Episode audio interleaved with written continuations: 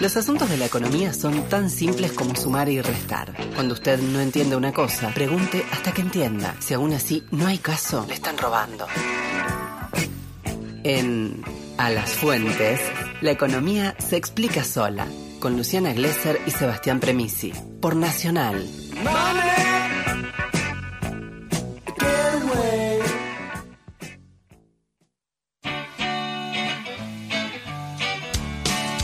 28 de las 8 pasa ni momento de darle la bienvenida a ella, que es la mejor de nosotros, Nadia Schuffer, economista, investigadora del Centro Cultural de la Cooperación. Hola Nadia, ¿cómo estás? ¿Qué tal? ¿Cómo va? Luciana, Sebastián, buenos días, ¿cómo andan? Buenos ¿Te días. Dejó, ¿Te dejó cansadita la semana?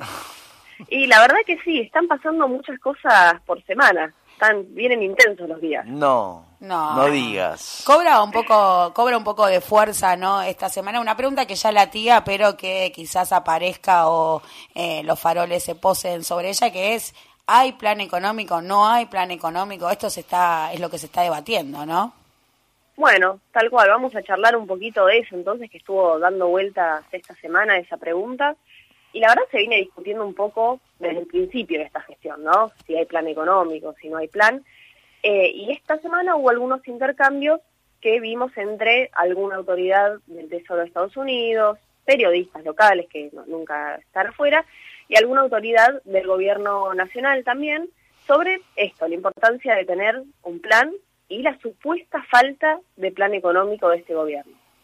Y todo esto se enmarca en la discusión con el FMI, ¿no? en la que nos encontramos en este momento, la renegociación de la deuda, y tiene como antecedente, digamos, las exigencias que históricamente impone el fondo para cerrar acuerdos.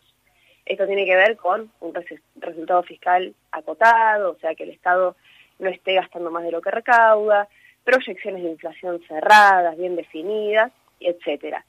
Y porque todas estas cuestiones supuestamente le da al fondo garantías de que les vas a poder pagar porque tenés tus cuentas ordenadas, ¿no? Ese es el planteo de, de ellos. La verdad, en mi opinión, esta discusión queda un poco abstracta en este momento, teniendo en cuenta que la pandemia rompió un poco las estructuras predeterminadas y los planes tan definidos. Digamos, las proyecciones no se están cumpliendo en ninguna parte del mundo, o sea, sea Argentina, sea Inglaterra o algún otro país europeo, las proyecciones no se cumplieron, los estados están gobernando dentro de un marco de incertidumbre enorme y se pensaba también que la pandemia iba a durar mucho menos, ya vamos por el año y medio casi, hay problemas con la producción y la provisión de, de vacunas, esto digo a nivel mundial, por suerte en la Argentina la campaña de vacunación viene muy bien, Nadia, discúlpame que te interrumpa con esto, ¿no? Si el plan, la idea de plan está sujeta a, a- a que se cumplan las previsiones, me pregunto también cuánto trasciende esto también lo de la pandemia y cuántas veces se cumplieron las previsiones a nivel mundial y sobre todo las previsiones del FMI en su historia. Totalmente, totalmente. Y también, digamos, discutir a qué nos llevaron eh, el cumplimiento de esas proyecciones que pedía el fondo, ¿no? En otros momentos de nuestra historia. Digamos, ¿con qué costo llegás a cumplir esas exigencias? Eso también lo tenemos que discutir porque ha hecho mucho daño en nuestra historia económica y a nuestra sociedad.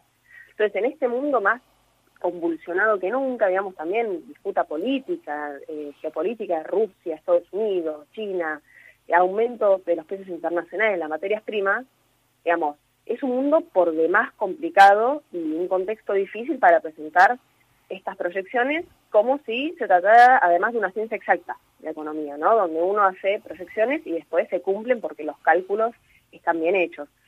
Eso no quiere decir que el gobierno esté improvisando.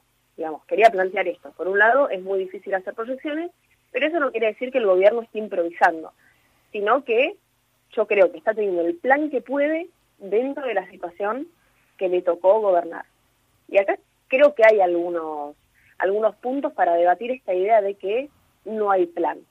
Digamos, hay lineamientos de política económica, me parece que son pilares de este gobierno y que los viene llevando adelante desde el principio de la gestión y de la pandemia, bueno, que fue casi al mismo tiempo, que son recuperación económica, cuidar la producción y el empleo, promover exportaciones y sustituir importaciones. Esto lo dijo así tal cual la vicejefa de gabinete Cecilia Todesca y la verdad a mí me parece que suena bastante parecido a un plan, digamos, esta idea de tranquilizar la economía con la que viene insistiendo Guzmán, que con algunos aciertos y algunos errores, en términos macro, me parece que está sucediendo, digamos. Claro, que el plan no sea el que a vos te guste no significa que no haya. el planteo es ese, queremos otro plan, queremos otra cosa. Sí, y hay que ver justamente, claro, de dónde vienen esos planteos y qué planes tuvieron cuando gobernaron también, ¿no? Muchos de los que están pidiendo un plan. Entonces, digamos, en términos macro, se reestructuró la mayor parte de la deuda que dejó el gobierno de Cambiemos, se implementaron eh, planes, eh, programas como el ATP, el REPLO para, sostener la producción, esto de lo que hablaba ULFAS, que recién mencionaba, ¿no? El salvataje que se hizo a la industria en los momentos más duros, se llegó a niveles de déficit primario muy bajos, los programas de controles de precios, las tarifas se terminaron aumentando muy por debajo de la inflación para que los salarios dejen de perder, o sea, cuidando al salario, al trabajo, que no sea un obstáculo para la recuperación económica, la tarjeta alimentaria, digamos, hay muchas medidas. Entonces, una vez todo esto y la verdad queda un poco vacía la idea de que, de que no hay plan. Esto no quita que no haya problemas muy graves que hay que atender ya mismo, ¿no? Como la inflación, de la que venimos hablando seguido, o los elevadísimos niveles de pobreza que estamos viendo.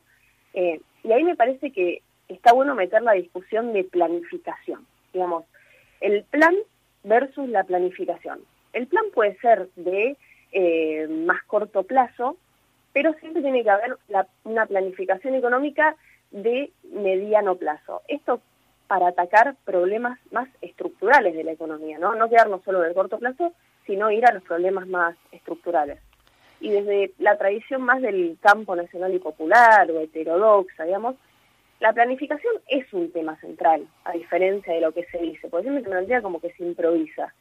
Y no, y hay ejemplos en esta historia, como fueron, no sé, por ejemplo, los planes funcionales de Perón, que es la experiencia de planificación más completa que tuvimos en nuestra historia, y creo que es necesario traer de nuevo el tema de la planificación a mediano plazo, y ahí está el debate más rico, digamos, pedir, exigir también y profundizar y aportar para tener una planificación de, mediano plazo cuyos pilares tienen que ser, sin dudas, desarrollo económico con inclusión social y que sea sustentable en el tiempo. ¿no? Nadia, yo sé que te vas, te vas a poder meter en el, en el barro de la Unión Industrial Argentina, la asunción de Funes de Rioja, la virulencia que, mostró el establishment y en esto del plan, planificación, digamos, ¿qué, ¿qué de distinto crees vos que están pidiendo los empresarios o si es lo mismo de siempre, ¿no? Yo creo que los empresarios en algunos, en algunos puntos, y lo planteó Guzmán también, eh, está viendo, por ejemplo, con los aumentos de, precios, remarcaciones que no tienen ningún sentido. Digamos, no tienen ninguna explicación eh, macroeconómica, no tienen ninguna explicación. Que por las dudas no es una explicación macroeconómica, por las dudas. Si yo te digo por las dudas, ¿qué pasa? Claro, bueno, digamos, yo creo que los empresarios tienen que estar incluidos tienen que, ponerse a disposición y ser también protagonistas de este desarrollo a mediano largo plazo.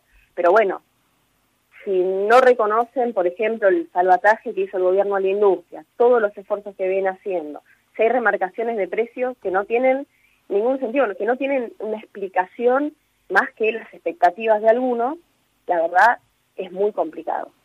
Clarísimo, ¿nadie algo que te haya quedado en el tintero, algo importante a destacar? Eh, bueno, no, el dato de inflación de este, de este mes, del 3,3%, digamos, es menor que el del mes pasado, sigue habiendo muchos problemas, pero creo que eh, como dato así preliminar es mejor el dato de este, de este mes que el, del, que el del mes pasado. Vamos para un sendero de desinflación. ¿Lo ves como tendencia? ¿Ves que es un dato que va a marcar la tendencia a la baja?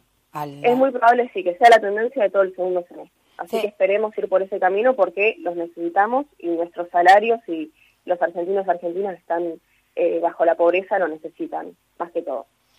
Clarísimo, Nadia Schufer. Muchísimas gracias por tu tiempo. Chao, un abrazo. Nos reencontramos acá con Nadia en cualquier momento en A Fuente. Nosotros seguimos. ¿eh?